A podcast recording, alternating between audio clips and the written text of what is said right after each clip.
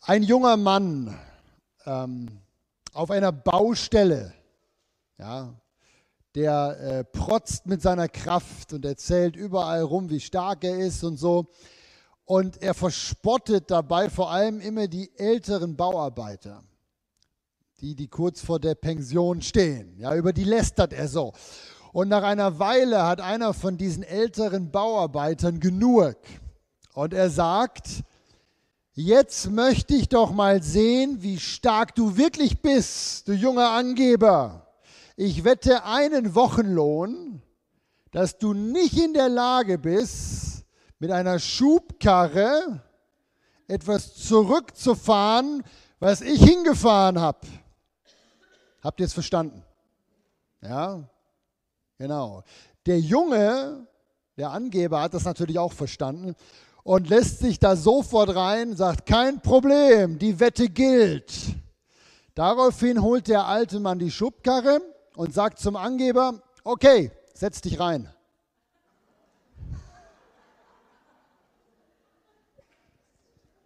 Der ist doch gut, oder? Der ist richtig gut. Ich finde es auch. Also, in der letzten Predigt haben wir uns über eine unserer Hauptaufgaben unterhalten unseren Auftrag zum geistlichen Kämpfen. Ich weiß, dass das in der christlichen Welt, gerade in der konservativen christlichen Welt, ist es wie auch ein Reizwort, geistlicher Kampf, ähm, weil da auch ganz viele Sachen laufen in dem Bereich, die vielleicht nicht ganz so gut sind. Aber schlussendlich sagt der Paulus und äh, die Bibel allgemein, zieht die Waffenrüstung an. Ihr seid berufen zum Kämpfen. Letzte Mal haben wir uns darüber unterhalten. Heute möchte ich gern darüber sprechen, woher kriegen wir die Kraft, um zu kämpfen? Woher kriegen wir die Kraft, die wir brauchen, um das Reich Gottes zu bauen? Und dazu fand ich es unglaublich hilfreich, ganz an den Anfang mal zurückzugehen, hier bei der Predigt, und mal zu schauen, wie ist es eigentlich bei den allerersten Jüngern gewesen? So die Jungs und Mädels, die Jesus ausgebildet hat. Wie haben die ihre Kraft bekommen? Das sind ja mega bekannte Verse aus der Apostelgeschichte. Die sind noch interessant. Die würde ich gerne mit euch mal lesen. Wir lesen heute viel im Wort Gottes. Ja, äh, ich, ich habe versucht, all die Texte, weil die oft sehr lang sind, habe ich versucht immer so zu komprimieren, dass die Kernaussage durchkommt. Hier schreibt der Lukas, und als Jesus mit den Jüngern mit ihnen zusammen war, gebot er ihnen, die Verheißung des Vaters abzuwarten. Und dann sagt Jesus, Johannes hat mit Wasser getauft, ihr aber sollt mit Heiligen Geist äh, getauft werden. Ihr werdet Kraft empfangen, da taucht das Wort zum ersten Mal auf. Wir werden ganz viel darüber heute hören. Kraft empfangen, wenn der Heilige Geist auf euch gekommen ist und dann werdet ihr Zeugen sein. Jetzt springen wir ins zweite Kapitel. Und als der Tag der Pfingsten sich erfüllte, waren die Jünger alle einmütig zusammen und plötzlich entstand ein Brausen wie von einem gewaltigen Wind. Es erschienen Zungen wie von Feuer, die sich zerteilten und sich auf jeden von ihnen setzten. Und sie wurden alle mit Heiligem Geist erfüllt und dann fingen die an, in Sprachen zu reden, so wie der Geist das gewirkt hat. Was können wir hier lernen? Wir können lernen, die ersten Jünger mussten warten. Warten auf die Kraft. Ich weiß, dass ganz viele, oder viele, aber etliche Christen heute eine andere Meinung auch vertreten. Sie sagen, bei uns heute ist es anders als da. Aus dem Epheserbrief zum Beispiel wissen wir ja, dass wir bei der Bekehrung schon den Heiligen Geist bekommen. Da steht, dass wir versiegelt werden mit dem Heiligen Geist. Und es gibt Christen, die glauben, dass damit auch direkt die ganze Kraft da ist, die wir brauchen, um unseren Auftrag zu tun. Je mehr ich die Bibel lese und studiere und, und versuche mich da so reinzugraben, desto mehr wird für mich klar, die Versiegelung mit dem Heiligen Geist, die bei der Bekehrung kommt, die ist nicht gleichbedeutend mit der Kraft vom Heiligen Geist.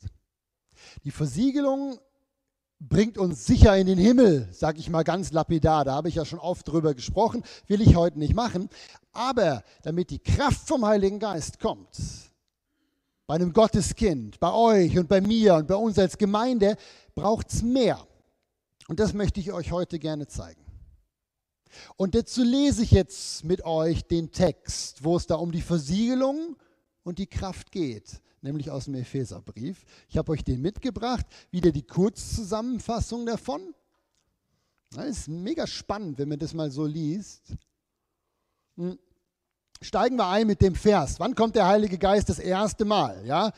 Da sagt er, in ihm seid auch ihr als ihr gläubig wurdet, also in Jesus, als ihr gläubig wurdet, seid ihr versiegelt worden mit dem Heiligen Geist. Das ist so. Jetzt macht der Paulus aber weiter. Er sagt, darum lasse ich auch, nachdem ich von eurem Glauben an den Herrn Jesus gehört habe, und wie geht's weiter? Nicht ab, in meinen Gebeten an euch zu denken, dass Gott euch den Geist der Weisheit und Offenbarung gibt, damit ihr wisst, was die Hoffnung seiner Berufung ist oder wozu ihr berufen seid und auch, was die überwältigende Größe seiner Kraft ist. Ja. Der Paulus schreibt ja immer so Schlangensätze, die sind dann oft schwer zu verstehen, ja, wenn wir in der Bibelstunde mal so die Sachen durchgehen. Ich finde es noch gut, wenn man das so komprimiert. Ich habe das hier auch probiert. Und ich glaube, ihr erkennt jetzt die Kernaussage, die der Paulus hier macht. Ja? Er sagt, wie schön, ihr lieben Christen, dass ihr gläubig geworden seid. Toll, dass ihr versiegelt worden seid. Aber jetzt, jetzt müssen wir beten. Und ich bin der Erste und ich hoffe, ihr steigt mit ein.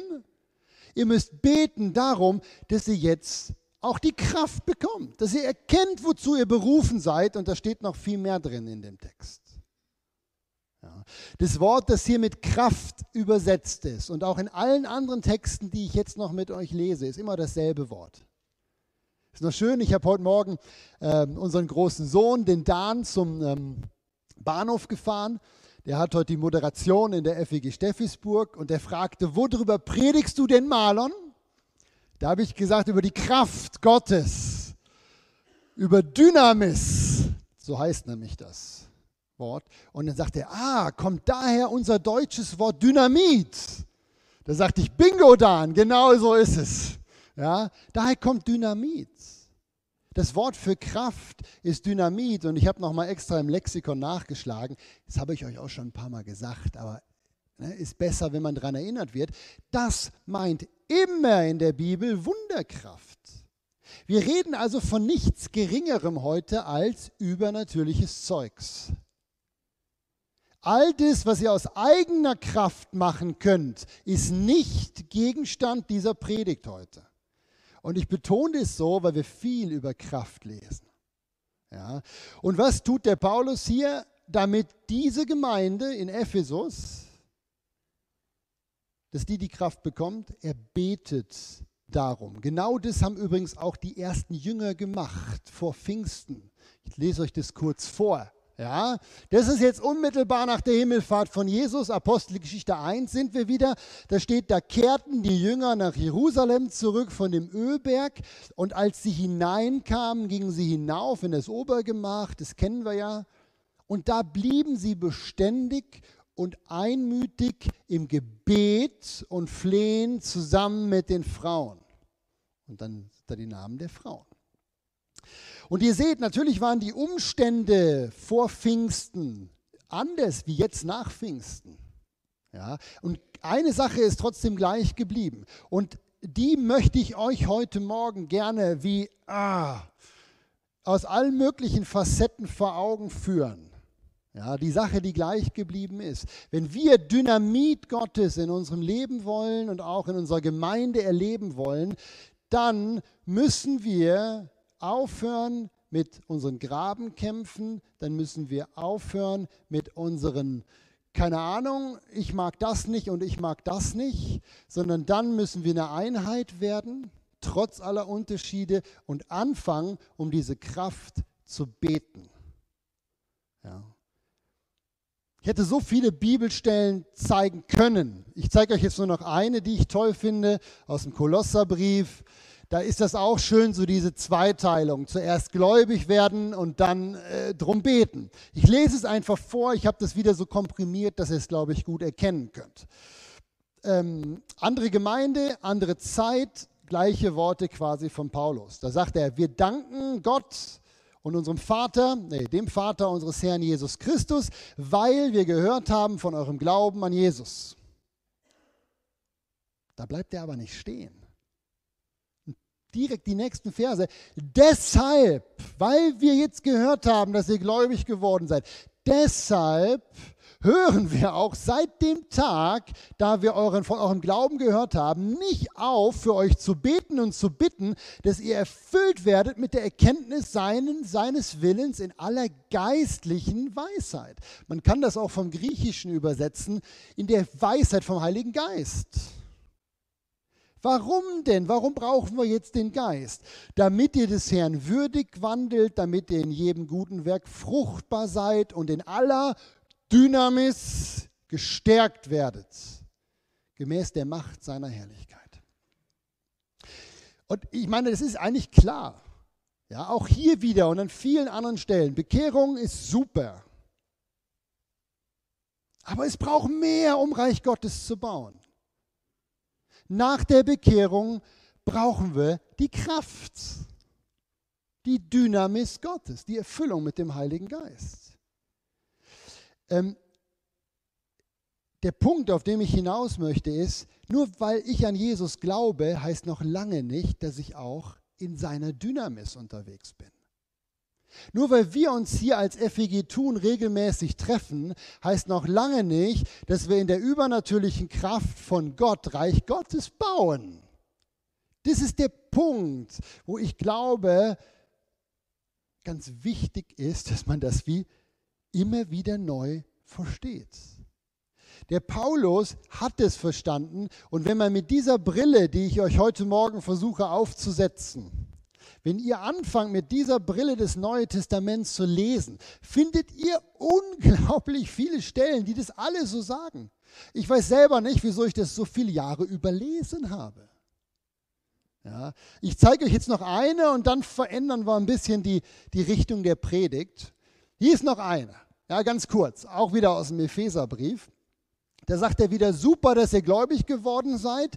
Und jetzt sagt er in Epheser 3, deshalb beuge ich meine Knie vor dem Vater unseres Herrn Jesus Christus, dass er euch nach dem Reichtum seiner Herrlichkeit gebe, durch seinen Geist mit Kraft, welches Wort steht da? Dynamit mit Kraft gestärkt zu werden. Ihr wisst noch, wie die Frage lautet in der Predigt heute, oder? Das letzte Mal ging es um, wir sind aufgerufen zu kämpfen. Und heute Morgen geht es um die Frage, wie kriegen wir Kraft für den Kampf? Und eigentlich ist die Antwort sicher euch jetzt allen schon klar, weil klarer kann man es ja eigentlich gar nicht sagen. Damit wir unseren Auftrag erfüllen können, damit wir den geistlichen Kampf kämpfen können, müssen wir beten. Ich habe euch das aufgeschrieben. Ich habe euch das aufgeschrieben. Übernatürliche Gotteskraft das ist das übersetzte Wort für Dynamis, bekommen Christen, die nach ihrer Bekehrung anfangen, um diese Kraft zu bitten, zu beten und darum zu ringen. Und ich, ich habe mich so gefragt, und ich frage mich das eigentlich schon länger, jetzt seit einiger Zeit, ist mir das überhaupt ein Anliegen? Bete ich da eigentlich regelmäßig drum? Ich kann euch jetzt sagen, ja, mache ich. Aber noch nicht so besonders lange. Betest du da drum? Ist dir dieser Zusammenhang bewusst, dass nur weil du ein erlöstes Kind Gottes bist, du noch lange nicht in der Dynamis Gottes unterwegs bist? Ist uns das als Gemeinde bewusst, dass wir nur dann effektiv Reich Gottes bauen können, wenn wir diese Kraft vom Heiligen Geist in uns drin haben. Sind wir als Einheit unterwegs, unsere Hände in den Himmel zu strecken und zu sagen, du bist unsere letzte Chance, Jesus. Gib uns deine Kraft. Ich nehme jetzt mal den Vers her. Beugen wir unsere Knie immer wieder vor dem Vater unseres Herrn Jesus Christus, dass er uns nach dem Reichtum seiner Herrlichkeit gibt, durch den Heiligen Geist mit Dynamit gestärkt zu werden. Und ich reite da deshalb so drauf rum, weil ich wie ganz neu begriffen habe, die einzige Daseinsberechtigung für die FEG tun, von der Bibel her gesehen, ist die Frage, machen wir es in Kraft vom Heiligen Geist oder machen wir es in unserer eigenen Kraft? Wie bauen wir Gemeinde?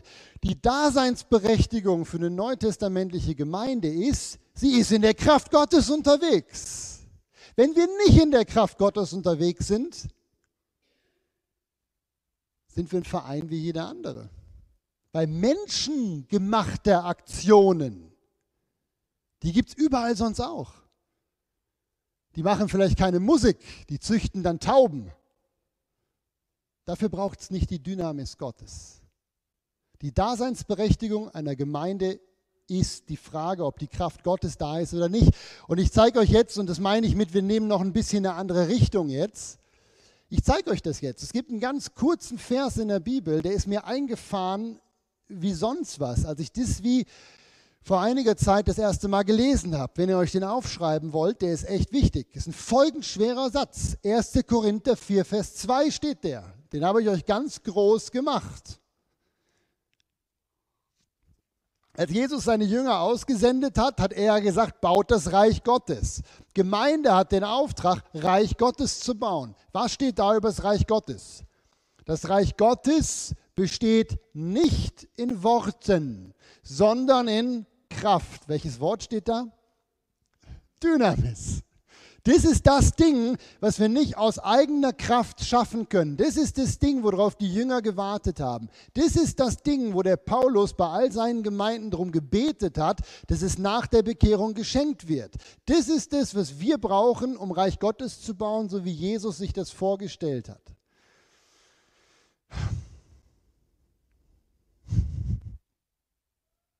Wisst ihr, wieso?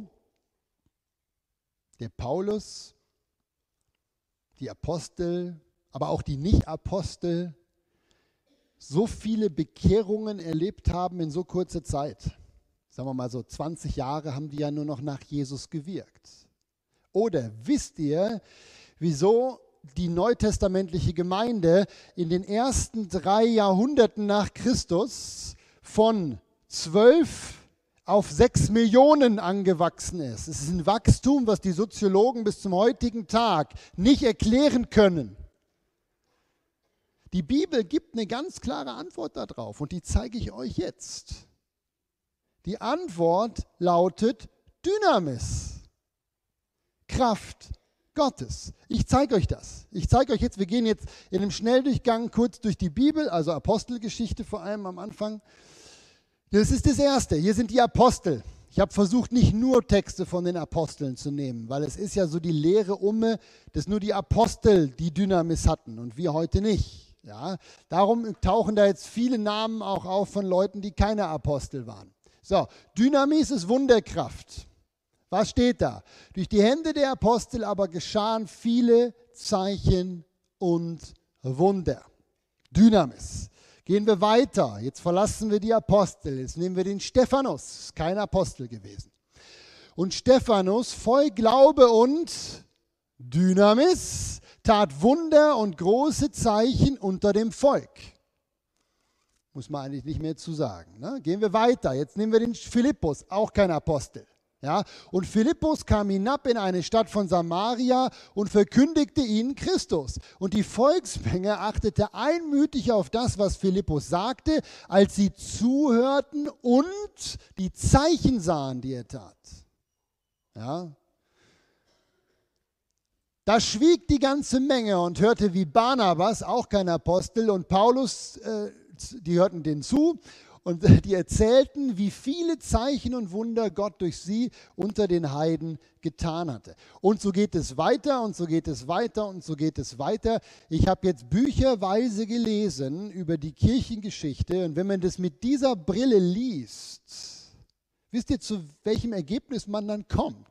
Das haben also nicht ich rausgefunden, das haben andere vor mir rausgefunden dass immer da, wo das Wort Gottes mit Dynamis gewirkt hat, wo Wunder und Zeichen geschahen, da wuchs die Gemeinde unglaublich groß und schnell. Und immer da, wo man aus irgendwelchen Gründen aufgehört hatte in der Dynamis Gottes, sondern mehr in den Worten und den Hilfeleistungen und allem, was menschlich möglich ist zu wirken, überall da war harter Boden ist vielleicht ein bisschen zu schwarz-weiß gemalt. Aber das ist das, was ich mit Erschrecken wieder ganz neu festgestellt habe. Und das Neue Testament ist voll davon. Ich zeige euch jetzt noch zwei Stellen. Diesen Vers, den ich euch jetzt zeige, den habe ich erst vor ein paar Monaten das erste Mal bewusst gelesen, am Ende vom Römerbrief. Worte von Paulus, Römer 15. Wir beschäftigen uns so immer mit Römer 6 und 7 und Römer 4. Weil die, was sagt der Paulus hier?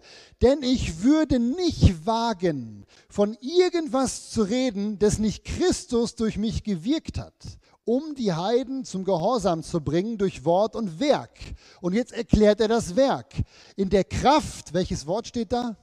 Dynamis. In der Kraft von Zeichen und Wundern, in der Kraft, Dynamis, des Geistes Gottes, so dass ich von Jerusalem an und ringsumher bis nach Illyrien das Evangelium von Christus völlig verkündigt habe. Ihr merkt, mein Herz brennt dafür, weil ich wieder ganz neu geschnallt habe, wenn wir Christus, wie sagt er das hier, völlig verkündigen wollen. Und das ist ja unser Anliegen eigentlich wenn wir Christus völlig verkündigen wollen, dann reichen gut gemeinte Worte. Die können noch so geschliffen sein. Reichen einfach nicht. Wenn wir versuchen, Gemeinde mit unseren eigenen Möglichkeiten, mit unseren Ideen, mit dem, was man glaubt, was richtig ist, wenn wir versuchen, mit unserer Kraft Dinge zu machen, das langt nicht. Wenn wir versuchen, Martin hat gerade erzählt von den EE-Einsätzen, wenn wir versuchen, Menschen mit geschickten Strategien von Jesus Christus argumentativ schlau zu überzeugen, wenn wir scheitern, wenn wir versuchen, coole Programme aufzubauen in der Gemeinde, werden wir scheitern, weil das Reich Gottes nicht mit coolen Programmen läuft. Es ist cool, coole Programme zu haben. Ich liebe coole Programme. Aber wenn die Dynamis Gottes nicht dabei ist, dann ist es genauso viel wert. Wir brauchen Gott, der mit seiner Kraft, mit seiner Dynamis das bestätigt, was wir planen, was wir machen. Und darum ist das Oberste und Allerwichtigste, was jede Gemeinde zu tun hat, damit sie existieren darf, um die Dynamis und die Kraft Gottes und die Kraft vom Heiligen Geist zu beten. Und bevor die nicht da ist, und wenn die da ist, dann merkt man das. Da gibt es die Bibel Zeugnis von und da gibt auch die Kirchengeschichte Zeugnis von. Wenn die Dynamis Gottes da ist, wenn Gott es bestätigt, dann läuft der Laden. Ja, noch so eine Stelle, die ihr wahrscheinlich noch nie so gelesen habt. Also ich habe die zumindest noch nie so gelesen. Aus dem Hebräerbrief, Hebräer 2. So spannend, die Bibel ist voll von dem Zeugs. Ja, das schreibt der Autor vom Hebräerbrief. Wir wissen ja nicht mehr, wer das ist. Diese Botschaft der Erlösung wurde zuerst durch den Herrn verkündigt und ist dann von denen, die ihn gehört haben, bestätigt worden, wobei, und jetzt achtet, wobei Gott sein Zeugnis dazu gab mit Zeichen und Wundern und mancherlei Kraftwirkungen, da ist auch ein Wort, was mit Dynamis zu tun hat, mancherlei Kraftwirkungen und Austeilungen des Heiligen Geistes nach seinem Willen. Das Neue Testament ist so klar in seinen Aussagen. Wenn wir das Reich Gottes bauen wollen, in dem Sinne, wie Jesus sich das eigentlich gewünscht hat, kommen wir nicht um die Kraft des Heiligen Geistes rum. Ansonsten ist es Menschenwerk und baut kein fruchtbares Reich Gottes. Wir wollen doch Menschen aus der Finsternis ins Licht bringen, oder? Das geht nur, wenn Gottes Geist mit Dynamis dabei ist. Letztes Mal haben wir uns so viel auch mit dem geistlichen Kampf beschäftigt. Wir wollen doch dem Teufel forttreiben aus unserer Nachbarschaft, aus unserer Stadt und wollen das Licht von Jesus reinbringen. Glaubt ihr, der Teufel reagiert, wenn wir kommen? Der Teufel reagiert, wenn wir kommen und er in uns die Kraft Gottes sieht. Ich hoffe einfach, dass keiner von euch zumindest theoretisch diesen Saal jetzt verlässt, ohne zu wissen, was ich sagen will. Ich habe mich jetzt so oft wiederholt. Wie kriegen wir die Dynamis Gottes? Die ist nicht einfach so da. Gibt keine Stelle in der Bibel, die das so sagt. Ja? Wenn wir die Kraft Gottes wollen, müssen wir darum beten. Und ich zeige euch jetzt gleich am Ende noch, ja, wie. Hier noch ein Satz. Der einzige Weg, um die Kraft vom Heiligen Geist zu bekommen, und ich habe jetzt wirklich nachgeschaut im Neuen Testament, besteht darin, um die Kraft vom Heiligen Geist zu bitten. Und jetzt kommt vielleicht so das Wichtige am Schluss. Nicht nur einmal, nicht nur zweimal. Jetzt müsste ich hier eigentlich Pünktchen, Pünktchen, Pünktchen machen. Nicht nur dreimal, nicht nur viermal sondern so lange, bis sie kommt. Ich zeige euch das gleich. Jesus sagt es selber. Ja, wenn wir Jesus glauben wollen, dann müssen wir Gott, und ich habe das selber nicht glauben wollen am Anfang, dann müssen wir Gott scheinbar in den Ohren liegen. Das sind Worte, die Jesus uns gleich so zeigen wird, bis er uns mit seinem Geist erfüllt. Nicht versiegelt, Leute. Die Versiegelung kommt, wenn ich mich bekehre. Ich rede hier von der Dynamis, von der Erfüllung. Ich zeige euch jetzt noch ein, noch ein ganz bekannte Worte von Jesus. Die haben mir wirklich vor einiger Zeit, haben die mir wirklich ein bisschen auch Feuer gemacht, weil ich ganz lange gedacht habe, es reicht doch, wenn ich einmal bitte. Aber Jesus spricht da eigentlich genau das Gegenteil. Ich zeige euch das jetzt mega bekannte Geschichte. Jetzt ist ein bisschen ein Sehtest, in dem Sinne, dass die Buchstaben so klein sind, damit die alle auf die Folie passen. Aber ich lese es laut und deutlich vor. Aus Lukas 11 ist es. Könnt ihr es noch lesen? Es geht noch, ne? Das ist übrigens mit ein Grund, wieso ich immer so komprimiere, auch damit der Text da gut sichtbar ist. Lass uns das mal lesen zusammen. Unter dem Denken, was ich euch jetzt gepredigt habe. Ja? Und es begab sich, dass Jesus an einem Ort im Gebet war. Jesus war am Beten. Und jetzt passiert was ganz Interessantes. Als Jesus aufhörte, sprach einer seiner Jünger zu ihm, Herr, lehre uns beten. Habt ihr mal die Frage an Jesus gestellt? Wie soll ich eigentlich beten, Jesus? Ich finde das mega spannend. Wenn wir uns bekehren, denken wir irgendwie, wir können es direkt. Und die waren hier mit dem Meister selber unterwegs und sagen, Herr, lehre uns beten. Und Jesus tut das jetzt auch. Zuerst gibt er ihnen das unser Vater und dann spricht er erklärend, wenn einer von euch einen Freund hätte und ging zu ihm um Mitternacht und spräche zu ihm, Freund, leih mir drei Brote.